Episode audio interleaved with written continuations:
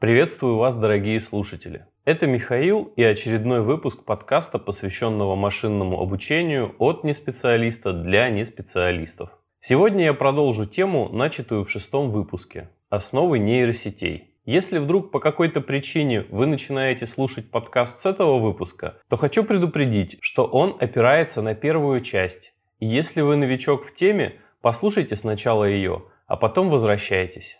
Впрочем, если вам просто нравится слушать про что-нибудь технологичное, не обязательно вникая в детали, то welcome. Я часто на ютубе вижу комментарии под роликами о каких-нибудь квантовых вычислениях, типа «ничего не понятно, но очень интересно». В общем, ни в чем себе не отказывайте.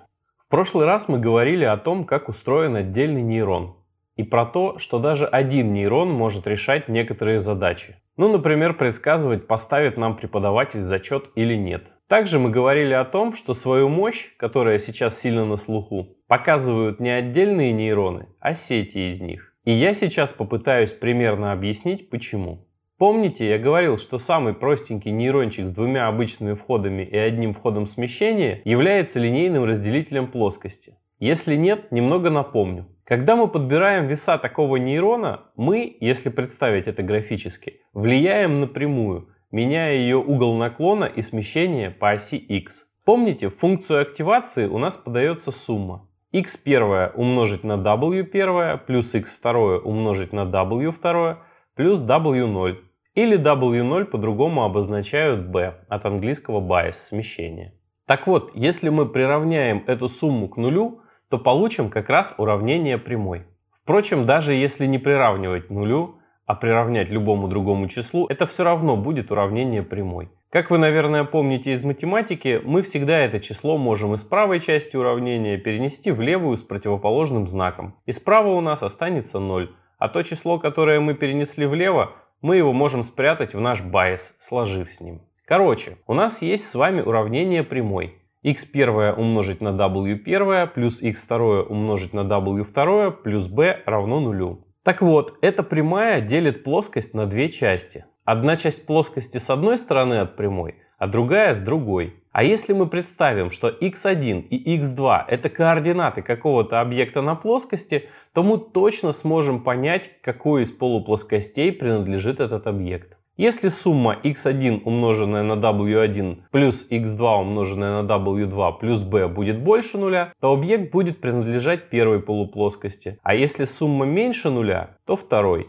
Ну а если нулю, то объект находится на самой разделяющей прямой, и мы не можем его отнести к какой-то из полуплоскостей. И вот, допустим, у нас на плоскости есть два вида объектов. Например, два облака точек разных цветов, красного и синего. И если эти облака стоят отдельно друг от друга, то есть не пересекаются, то мы между этими облаками точек на плоскости можем провести прямую, которая однозначно оставит эти облака по разные стороны от прямой. Таким образом, мы будем отличать класс одного объекта от другого, подавая его координаты в уравнение той прямой, которой мы эти объекты разделили. Если сумма получится больше нуля, то нам на вход нейрона дали координаты, например, красной точки, а если меньше – синий. Вот так и работает простейший линейный классификатор на базе одного нейрона. Вспомнили? Здесь надо понимать, что плоскость и прямая на ней – это лишь редкий частный случай. Мы вполне можем добавить нейрону еще один вход, и тогда мы сможем разделять объекты уже не на плоскости, а в пространстве. И разделять мы их будем не прямой, а уже плоскостью. Ну а если мы добавим нейрону еще входов, то уже уйдем в другие измерения и будем линейно разделимые объекты разделять гиперплоскостью. То есть, резюмируя все вышесказанное, допустим, у нас есть два класса объектов. Это, как вы понимаете, может быть что угодно. Кошечки и собачки, мальчики и девочки, яблоки и мандарины и так далее. Так вот, если мы так выбрали признаки наших объектов, что на графике мы можем с помощью прямой или в общем случае гиперплоскостью отделить одни объекты от других, то по входящим в нейрон параметрам объекта мы однозначно можем сказать, к какому классу такой объект принадлежит. Но вот что делать, если мы не можем одной прямой однозначно отделить одни объекты от других? Помните, я в прошлом выпуске рассказывал про задачу XOR, исключающая или. Там одинаковые объекты находились друг напротив друга крест-накрест, что нельзя было провести только одну прямую линию, чтобы однозначно разделить объекты разных классов. Ну или чтобы нагляднее было, можно представить облако красных точек, вокруг которого много синих точек. Это как остров, находящийся в океане. Нам приходит точка в наш нейрон с координатами, и нам нужно понять, эта точка принадлежит острову или она принадлежит океану. Понятное дело, что одной прямой линией не отделить точки острова от точек океана. О, вот так еще нагляднее будет. Представьте себе два берега одной реки. Пускай река прямая, без изгибов и уходит в одну и другую сторону в бесконечность. И берега пускай будут у нее параллельные и без изгибов. И вот нам нужно по входным координатам понять, принадлежат ли они реке или берегам. Очевидно, что одной прямой отделить реку от обоих берегов не представляется возможным. Если мы проведем прямую по одному из берегов, тогда с одной стороны от такой разделяющей прямой у нас окажется один берег, а с другой река и второй берег. В общем, для того, чтобы отделить реку от берегов, нам нужно две прямые, которые совпадут с линиями берегов. Тогда река у нас окажется между этими прямыми. Множество всех точек от одной прямой по направлению к другой прямой. А берега окажутся на противоположных сторонах этих прямых. Не сильно вас запутал? Смотрите, идет берег, потом первая разделяющая прямая, допустим берег остался снизу, Потом идет река до второй разделяющей прямой, потом вторая разделяющая прямая и снова берег. Первый нейрон у нас будет отвечать за первую разделяющую прямую. Он нам скажет, куда попала точка, выше прямой или ниже. Если ниже, то мы однозначно можем понять, что точка попала в берег. А вот если выше, то тут уже есть варианты. Либо она попала в реку, либо в противоположный берег. То же самое со вторым нейроном, который будет отвечать за вторую разделяющую прямую. Если точка попала выше этой прямой, однозначно берег. Если ниже, то либо берег, либо река. Но ведь у нас есть данные от первого нейрона, и объединив данные с обоих нейронов, мы однозначно сможем сказать, в какую область попала точка, в берег или реку. Я понимаю, что сейчас занудствую, и многие уже все давно поняли, но я ориентируюсь по себе. Мне пришлось много раз в голове это все прокручивать, чтобы все хорошо уложилось. Поэтому прошу меня простить. Смотрите, допустим, у нас точка попадает в нижний берег реки. Тогда первый нейрон говорит, это берег, так как точка находится ниже моей разделяющей прямой. А второй нейрон говорит, я не знаю, это точно не верхний берег, потому что точка ниже моей разделяющей прямой. То есть это может быть либо река, либо нижний берег. Мы подаем эту информацию с двух нейронов на третий нейрон, который объединяет ответы с первых двух. Третий нейрон уже может однозначно решить, точка попала в реку или берег. Потому что теперь для этого достаточно данных, и они линейно разделимы. Если приходит хотя бы один ответ «точно берег», то нейрон классифицирует точку как берег. А если приходят оба ответа «не знаю», то нейрон классифицирует точку как попавшую в реку. Ну, а два ответа «точно берег», соответственно, прийти не могут. Думаю, понятно почему. Увеличивая количество нейронов в сети, мы можем строить более сложные разделяющие линии. Просто каждый нейрон сначала скажет нам, с какой стороны от его разделяющей прямой гиперплоскости для общего случая, находится точка, а потом следующие нейроны обобщат эти данные, и в конечном итоге на выходе будет ответ, какой области принадлежит точка, то есть к какому классу она относится. Казалось бы, замечательная идея. Мы можем легко отделить объекты одного класса от объектов другого класса с помощью нейросети. Подбирай себе коэффициенты для разделяющих гиперплоскостей каждого нейрона, и будет тебе счастье. Но проблема в том, что вручную подобрать коэффициенты легко только в простеньких задачках с маленьким числом входных параметров. Реальные же боевые задачи могут иметь сотни, тысячи и даже миллионы входных данных. И вручную подбирать веса, мягко сказать, очень непросто. Собственно, когда-то именно неумение подбирать веса автоматически было одной из причин, почему нейросети были отложены до лучших времен. Но, к счастью, алгоритм автоматического подбора весов нейронной сети есть, и он даже не один. В общем случае работа такого алгоритма и называется обучением нейронной сети. К сожалению, самого лучшего алгоритма, который оптимальным образом подбирал бы веса, до сих пор не придумано. Но все же есть алгоритмы, которые можно использовать на практике. Сначала я расскажу общую концепцию, а потом немножко закопаюсь в детали. Мы на вход нейронной сети подаем список чисел. Это какие-то параметры нашего объекта, которые нужно классифицировать. Как в примере выше, это могут быть координаты точки на плоскости. Или для картинок это может быть цвет каждого пикселя картинки или любые другие параметры, которые зависят от решаемой задачи. У необученной нейросети весовые коэффициенты расставляются на начальном этапе случайным образом. Конечно, нейросеть со случайными весами вряд ли будет корректно решать нашу задачу. Сначала нужно веса отрегулировать, подобрать. Как это делается? Мы берем сначала такие входные данные, для которых мы заранее знаем ответ. Думаю, вы помните, что набор таких данных называется тренировочным датасетом. То есть набором данных, на котором сеть тренируется, обучается. И вот, берем мы, допустим, первую координату, скармливаем ее нашей нейросети. И на выходе получаем ответ, река это или берег, кошка это или собака, ну и так далее. Если сеть угадала, отлично, ничего не делаем, проверяем на следующей координате. Если не угадала, то мы берем и смотрим, какие нейроны в сети привели к неправильному ответу и меняем их вес, пробегая от последних нейронов в сети к самым первым. Как именно нужно будет менять веса, я расскажу дальше. Так мы проделываем для всего тренировочного датасета. И в результате веса должны стать такими, что на тренировочных данных сеть должна эти данные правильно классифицировать. Ну, если классифицирует, то все, впрод, сожалению, нет. Потому что на самом деле сеть может просто запомнить в своих весах тренировочный датасет, так сказать, выучить его наизусть, но не сможет правильно классифицировать новые боевые данные, не обладая обобщающей способностью. Представьте себе ученика, который зубрит материал, не понимая его смысл. На предопределенные вопросы, которые он зазубрил, он отвечает идеально и без запинки. Но стоит чуть поменять суть вопроса, нового ответа, увы, не получишь. А вот ученик, что не зубрил, а пытался уловить суть, легко справится с немного измененными входными параметрами. Такая ситуация, когда сеть полностью выучивает тренировочный датасет, называется переобучением или overfitting ом. Борются с ним, например, так. Берут кусочек от тренировочного датасета, процентов 20, и прячут от сети подальше, чтобы она его не видела во время обучения. Обучают сеть на оставшихся 80%, а потом, когда сеть обучилась, ей показывают оставшиеся 20%. Этот остаток, кстати, называется валидационным датасетом. И вот, если сеть и с валидационным датасетом справляется хорошо, вот тогда, опуская некоторые нюансы и тонкости, уже можно и впрод.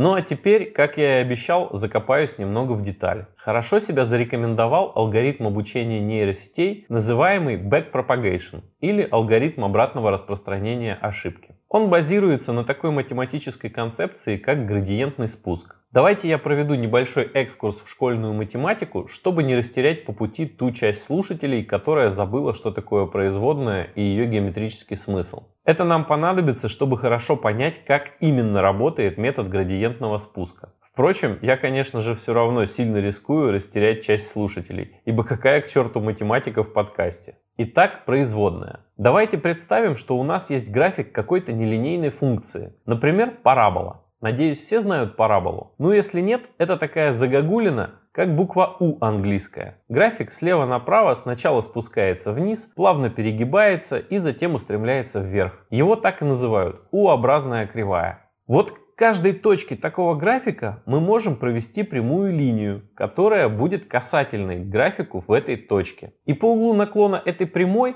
мы можем судить, что происходит с графиком. Возрастает он, убывает или мы вообще находимся в точке экстремума, то есть в точке максимума, минимума или перегиба графика. Вот тангенс угла наклона такой прямой, по сути, это и есть производная функции. Производную чаще всего довольно легко вычислить, а значит понять, под каким углом проходит касательная графику в этой точке. Я не буду сейчас рассказывать про предел отношения превращения функции к превращению аргумента при стремлении последнего к нулю, просто запомните, что зная производную в точке, мы понимаем, что в этой точке происходит с графиком. Потому что когда график нарисован на листочке и это какая-то очень простая двумерная математическая функция – мы только бросив взгляд на график, видим каждую его точку. Но компьютер так не может.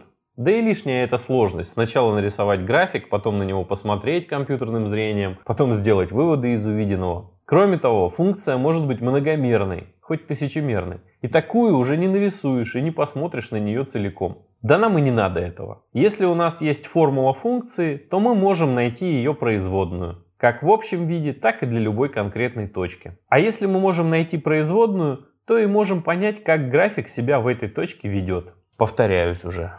В общем, для параболы, вычислив производную, мы можем понять в каждой точке параболы, что происходит с графиком.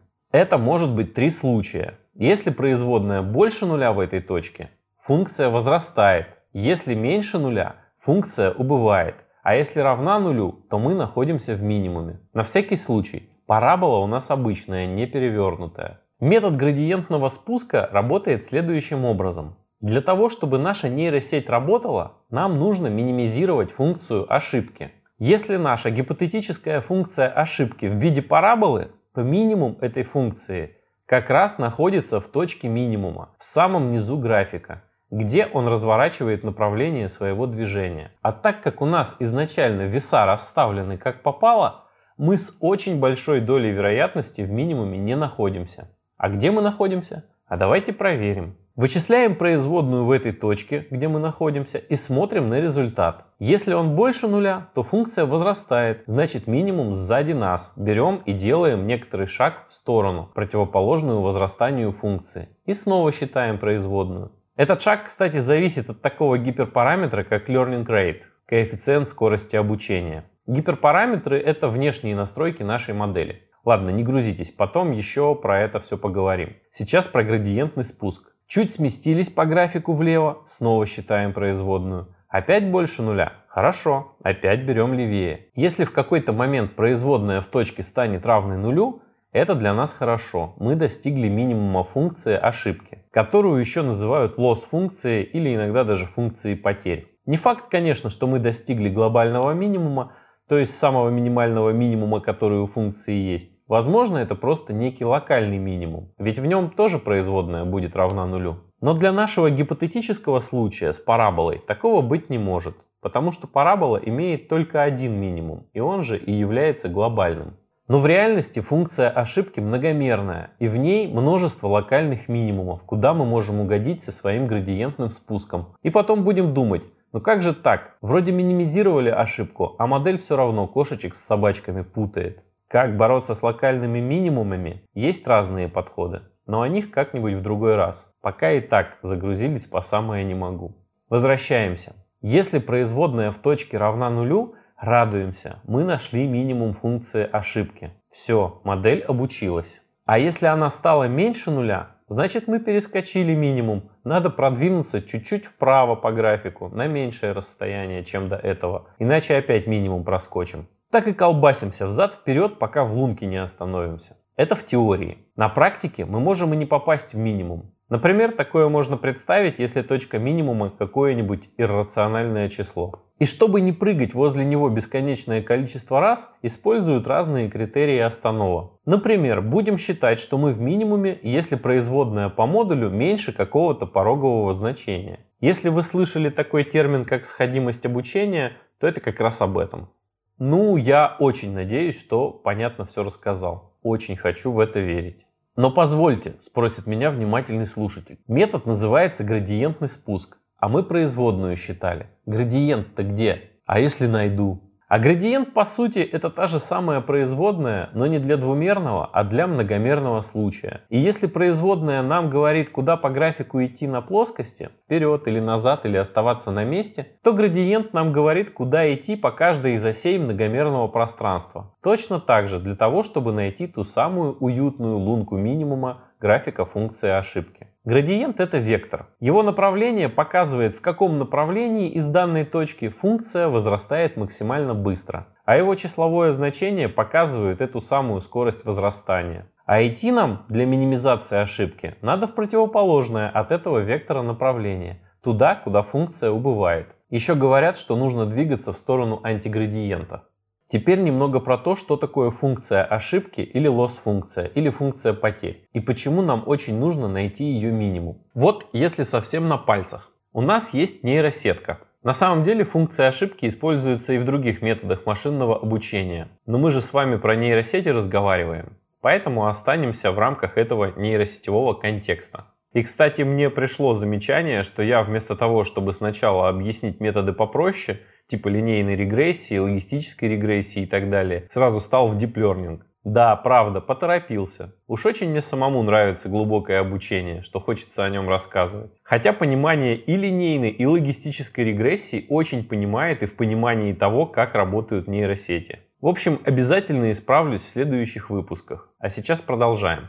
У нас есть нейросетка-классификатор, веса в которой на начальном этапе расставлены случайным образом или иногда инициализированы нулями или еще как-то. И есть обучающая выборка, тренировочный датасет, который мы этой нейросети предъявляем. И каждый раз, когда мы показываем нейросети объект, мы запоминаем ошибку между ответом сети и правильным ответом. То есть, если представить нейросеть как черный ящик, у нас есть данные на входе, и есть ошибка на выходе. Так как нейросеть по сути является математической функцией, которая зависит от многих параметров ее весов, то нам нужно так подобрать веса функции, чтобы минимизировать условно среднее значение всех ошибок. Там на самом деле есть разные лосс-функции. Где-то суммируются просто все ошибки, и эта сумма делится на количество ошибок. Где-то суммируются квадраты ошибок. Поговорим об этом в другой раз. Так вот, прогнав наш тренировочный датасет через нейросеть и посчитав общую ошибку для всего датасета, нам надо эту ошибку теперь уменьшить, как-то меняя веса связи нейросети. Но весов у нейросети может быть очень много, и соответственно параметров, которые можно менять, тоже очень много. Вот здесь нам и помогает градиентный спуск. Более детально я про него расскажу в одном из следующих выпусков. Также расскажу про то, что такое стохастический градиентный спуск и чем он отличается от обычного. И про то, почему пороговые функции активации практически не используют в нейросетях. Спойлер, потому что они плохо дифференцируются, то есть по ним сложно вычислить производную.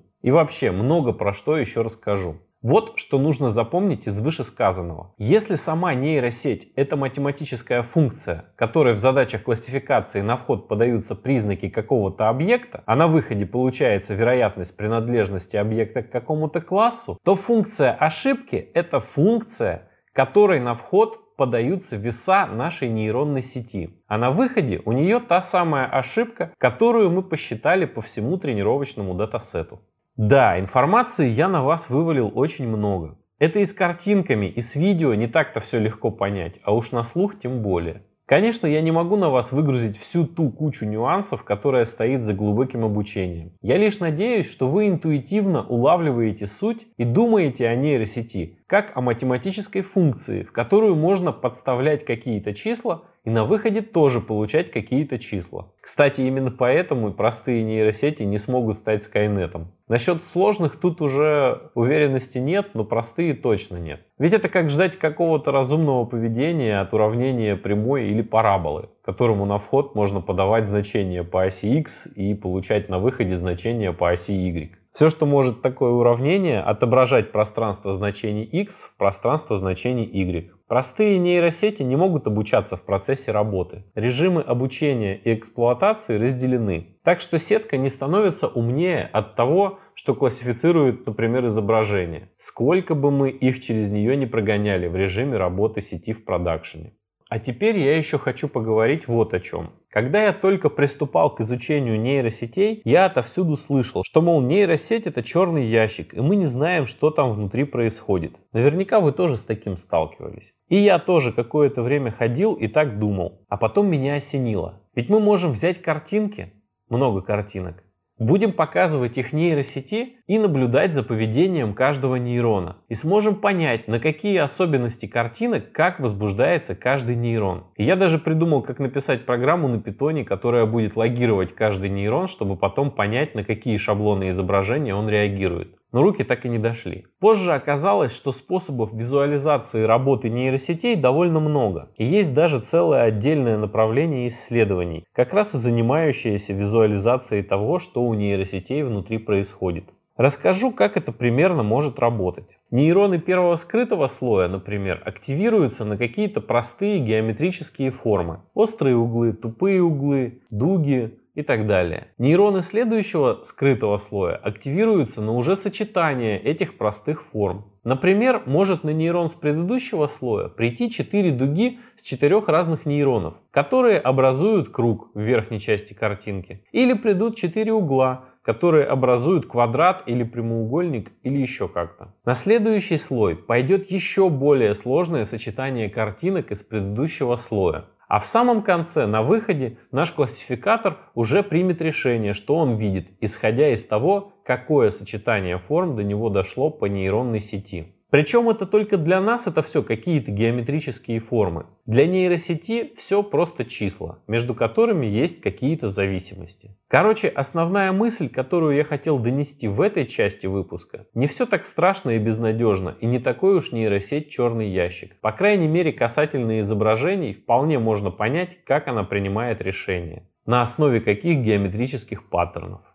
Вот. В общем, на сегодня, я думаю, хватит. В одном из следующих выпусков продолжим обсуждение нейросетей. Сегодня мы не поговорили ни про функции активации нейронов, а они бывают разные для разных задач, ни про различия методов оптимизации, ни про то, какие вообще нейросети бывают и зачем их существует целый зоопарк. Да мы даже про терминологию особо не поговорили опять. Я все хочу вам рассказать про батчи, эпохи, кросс-валидацию и многое-многое другое. Но честно говоря, я не думал, что будет нужно так много всего осветить. Короче, не переключайтесь, оставайтесь с нами, впереди еще много интересного и полезного. Если благодаря выпускам подкаста у вас складывается какая-то общая картинка в понимании нейросетей, но вы хотите еще получить о них информацию из других источников, или если вам тяжело все это воспринимать на слух, я могу порекомендовать вам два очень годных ресурса, которые мне помогли со всем этим разобраться. Первый это YouTube канал Three Blue One Brown Гранта Сандерса, где он очень хорошо хорошо объясняет всякие сложные штуки, типа линейной алгебры, матана и диплернинга. У многих выпусков, кстати, есть русский перевод. А второй ресурс – канал Self-Edu, один из плейлистов которого посвящен нейросетям и их программированию на питоне. Причем код там очень наглядный. Сначала вообще без применения библиотек типа Keras, чтобы было понятно, как все работает. Респект автору. Ссылки на каналы будут в описании к подкасту.